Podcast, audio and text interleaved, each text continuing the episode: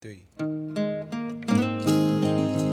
Hello, listeners of AC English. Welcome back. This is Sayla. 欢迎大家收听由一席文化出品的《老外来了》，This is 偏偏。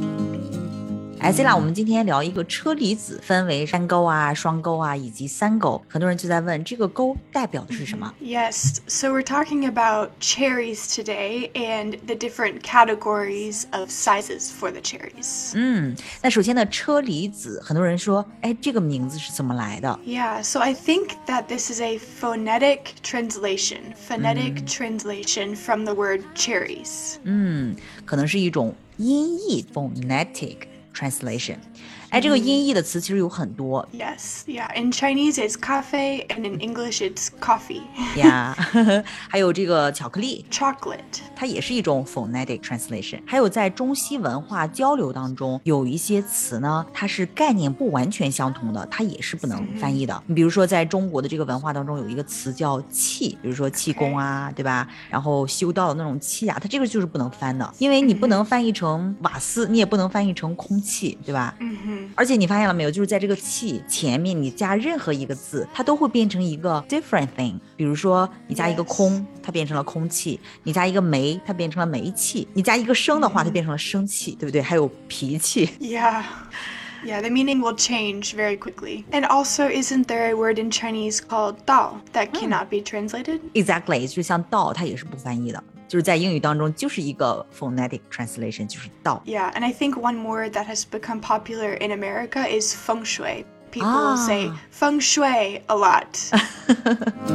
中国的这个风水呢，到英语当中也是要进行这个 phonetic translation，就是风水。嗯像宗教当中，比如说佛教里的有一个词儿叫做般若， Mm, 它指的其实是智慧，但是呢，它又 beyond wisdom，它不仅仅只是智慧。 okay. 所以呢，就是你找不到一个 the exactly the same concept，所以呢，就是不翻。 Yes. It's better to leave it as it is. 哎，所以呢，这个 cherries 这个车厘子呢，它这个名字呢，也是一个 phonetic translation，来自于它的英文嗯名 cherries。 Yes, cherries. 我们去买这个车厘子的时候呢，通常都会说这是单钩的，这是双钩的，这是三钩的。那这里面这个 J，这个钩它代表什么呢？ Yeah, so there's three main sizes that they use to categorize the cherries. 嗯 Categorize. ，to categorize the cherries 就分类的哈。 Exactly, yeah. So the first size, the 1J, means jumbo. 也就是说，这个单钩啊、双钩啊、三钩啊，这个钩呢，这个 J 它指的是一种单位，叫做 jumbo 啊、 Yes. And jumbo means large or big. l a r g e or big， Yes, so jumbo is the first size, and then it goes to super jumbo. 嗯哼，super jumbo 就是指双钩， Yeah, and then the largest, the three J's is giant. 这个三勾呢就代表 giant，一个勾就是一个 jumbo，大约是多大呢？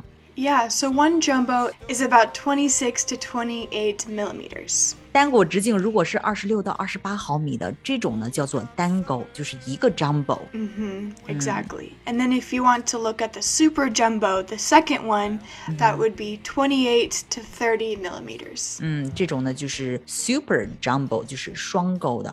And then giant, the three jumbos, the three checks is 30 to 32 millimeters. 这种呢就是 giant，俗称三钩的。 And there's actually a fourth category, and that is if it's 32 millimeters or bigger. 啊，还有四钩的哈，就是三十二毫米以上的、这种叫做四钩的，就是四个 jumbos。 Yes.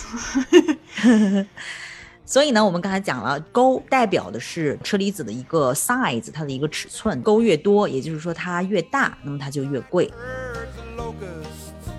哎，车厘子在美国是属于奢侈水果吗？就是 are cherries considered a luxury fruit？ it's interesting because I was asking some of my friends what they think, and they did not consider it a luxury fruit. 但是它季节性比较短，对吧？ hmm Yes, it has a very short season in the summer, and so people only eat it during that amount of time. 呃，汉语当中我们有一个词叫财富自由 Financial freedom? or freedom of wealth。 hmm Exactly. 哎，这个财富自由你知道什么意思吗？ I think it means that this person's very rich and they can buy things without looking at the price. Mm-hmm. And even if he doesn't have to work, right, he can live well. Yes, he can be secure in his money. 对，因为这个车厘子很贵嘛，所以我们开玩笑就说车厘子自由。 I think y- I think you could say that they have cherry freedom. 但其实，在英语当中没有这个说法，因为本身在美国的话，可能这个 cherry is not considered as a luxury fruit，right？ Yeah, we need to find another luxury food to replace it and make our own phrase. 在美国有没有这种你们觉得奢侈的这种水果呢？ um, any fruit that is imported from a tropical country. 啊哈 So, like um, dragon fruit, ，dragon fruit 火龙果，你们觉得是 luxury fruit？passion、 passion fruit. fruit 百香果，哇哦，百香果你们觉得是奢侈水果啊？ Just because it's hard to mm, get here, it's 不能在美国种。 and some were lost. 很多人取这个 cherry 作为英文名， No, that's a bad idea. 什么 why cherry is not a good name for someone？ so many young Chinese girls like the name cherry because they think it's very cute and pretty, but actually it has a lot of sexual suggestions, and people will think it is strange and maybe a horror name.